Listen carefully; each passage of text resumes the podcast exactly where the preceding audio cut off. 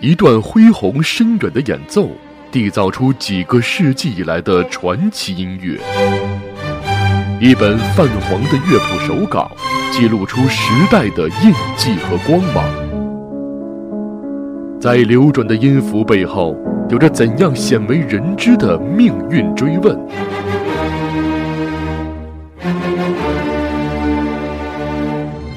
在岁月的沉淀和累积之下。又埋藏着多少大师的艺术宝藏？我爱古典音乐电台，满足你对古典音乐的所有想象。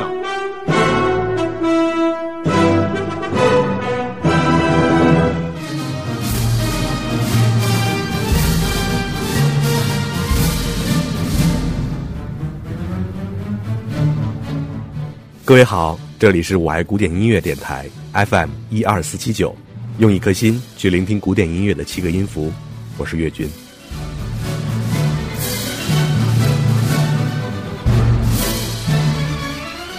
这一期我们来了解一下进行曲。进行曲是一种富有节奏步伐的歌曲，也是一种用步伐节奏写成的声乐或者器乐乐曲。最早，它产生于军队的战斗生活，用来鼓舞战士的斗争意志，激发战士的战斗热情。后来，人们在社会生活当中也常常采用这种题材，来表达集体的力量和共同的决心。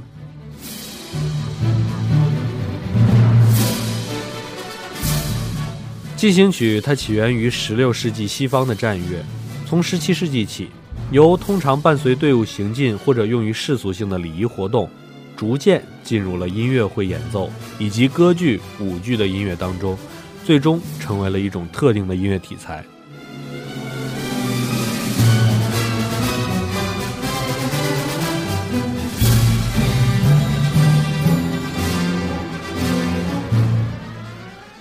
在音乐文化中，进行曲作为一种比较普遍的音乐题材，它的历史悠久，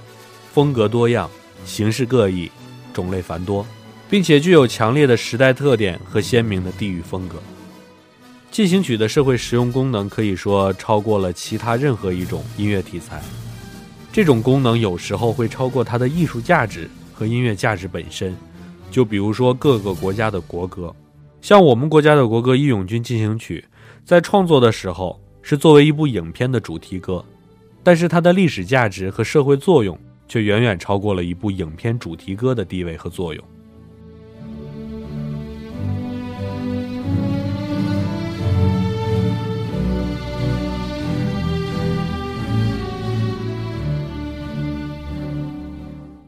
而在乐曲的形式上，中外进行曲都是采用二部或者三部曲式。只有少数的作品采用回旋曲式，而在中国群众歌曲中的进行曲当中，二部曲式多于三部曲式。外国的器乐曲采用复三部的也比较多。另外，多数乐曲都是由引子开始，但是器乐曲中的少数西洋作品就不用引子，开门见山，直接进入主题的城市部分，比如莫扎特的土耳其进行曲等等。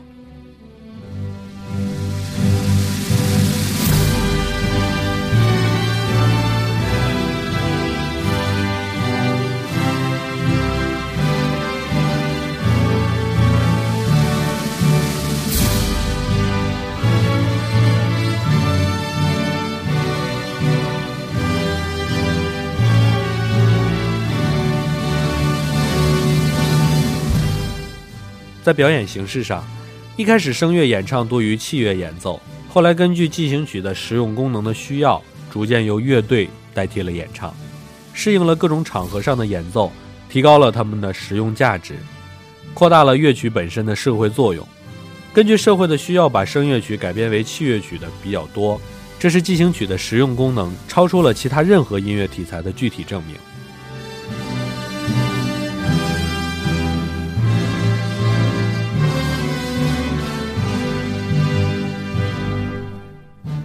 而外国的音乐会进行曲和戏剧音乐中的进行曲，大多数都属于这一类。但是中国的进行曲还有一点点特殊，就是把原有的器乐曲上填词改编为声乐曲，比如说《长江之歌》《运动员进行曲》，也有在外国的乐曲上添上新词改编的，比如说《大中华》，还有按照演唱效果修改重新发表的，比如说《大刀进行曲》。总之，声乐曲和器乐曲相互改编，或者器乐曲上填词，以及按照演唱效果修改后重新发表的现象，都是中国的特色。外国的进行曲却没有这方面的记录。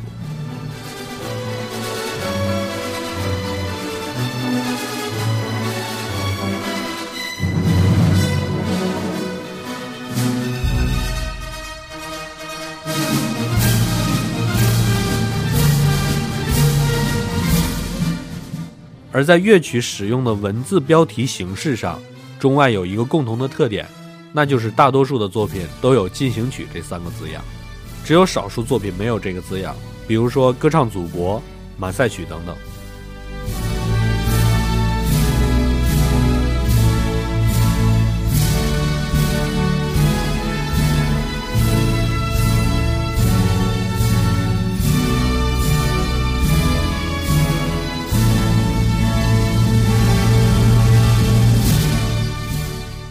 对于现代进行曲而言，美国作曲家、指挥家苏萨的贡献最大。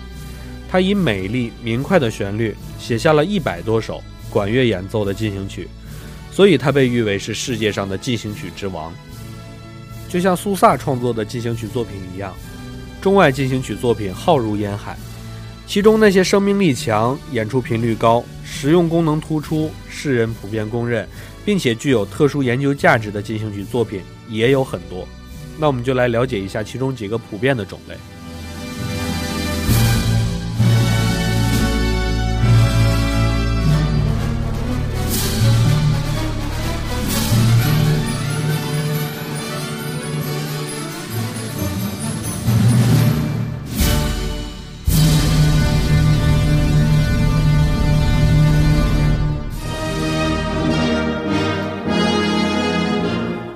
第一种就是典礼进行曲。尽管其中的大多数作品创作目的不全是为了典礼，但是人们从某一个作品的社会效果，或者从作品所反映的内容考虑，用于典礼仪式中逐渐形成的定式，就成为了典礼进行曲。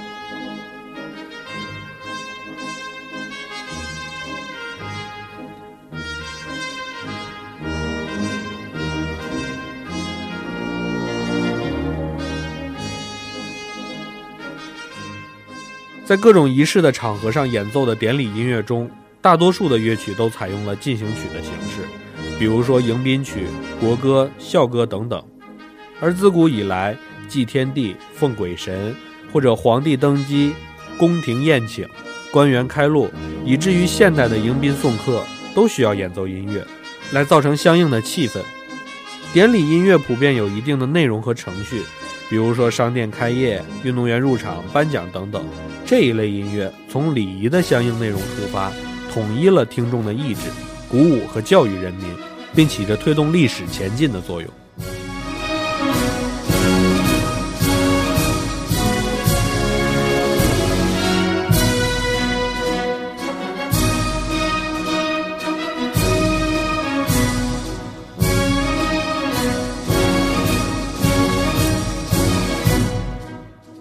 典礼音乐的演奏一般多以携带乐器方便，并且能在配合乐队行进时演奏的管乐队来担任，所以也叫典礼乐队。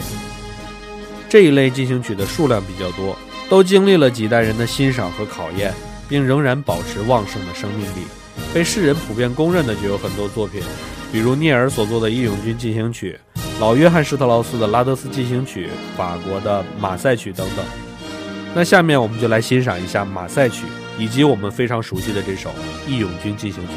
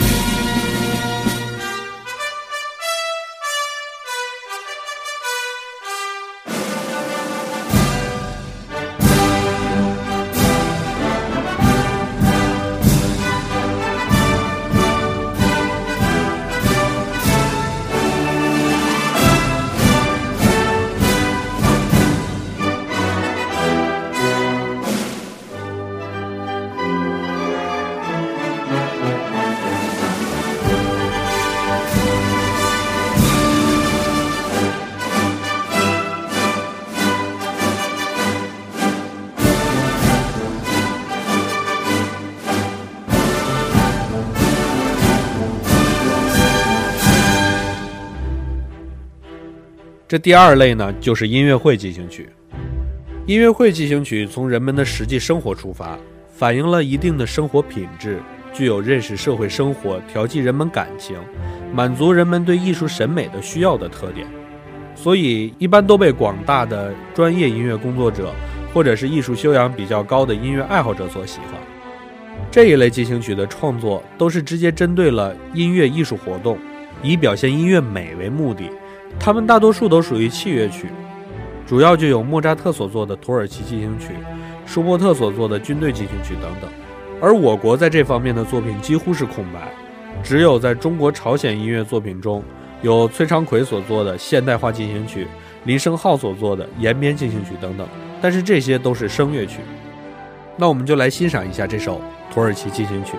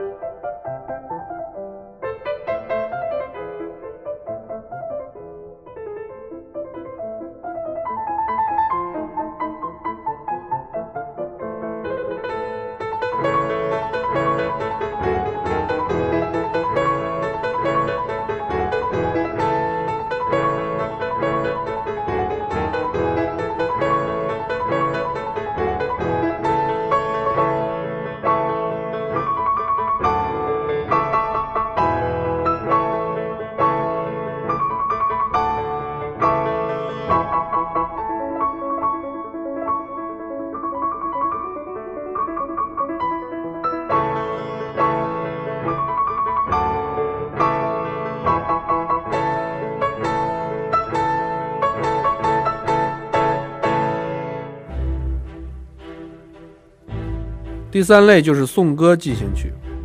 颂歌进行曲主要是以歌颂党、歌颂领袖、歌颂祖国、歌颂革命英雄、民族英雄、歌颂其他崇敬的对象和心爱事物的音乐，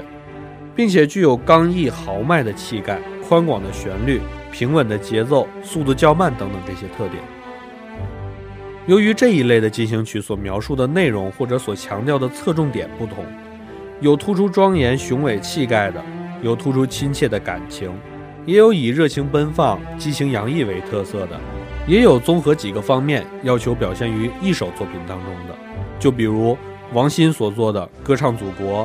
王世光所作的《长江之歌》，苏萨所作的《星条旗进行曲》、拉德斯基进行曲等等。那我们现在就来欣赏这一首《星条旗进行曲》。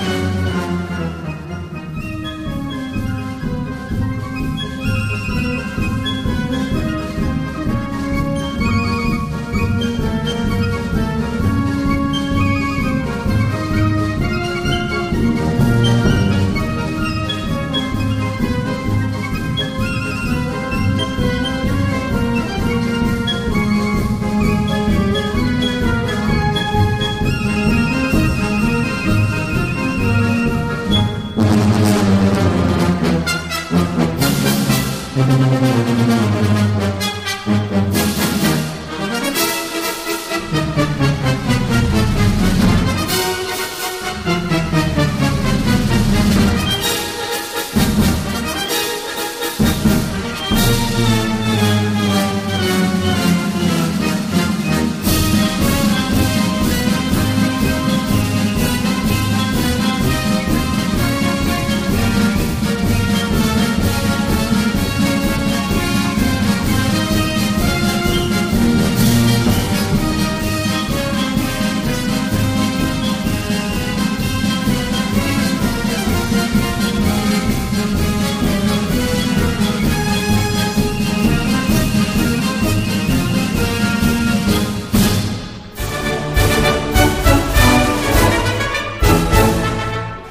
好，这一期我们就先了解这几类的进行曲。这几类基本上都是进行曲中比较普遍的分类，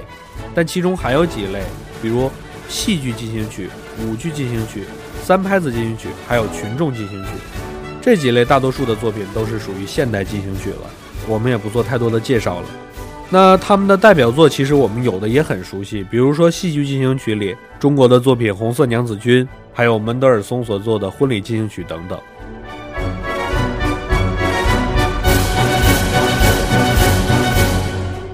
那现在呢，我们就在这首拉德斯基进行曲当中结束本期的节目。这里是我爱古典音乐电台，我是岳军，再见。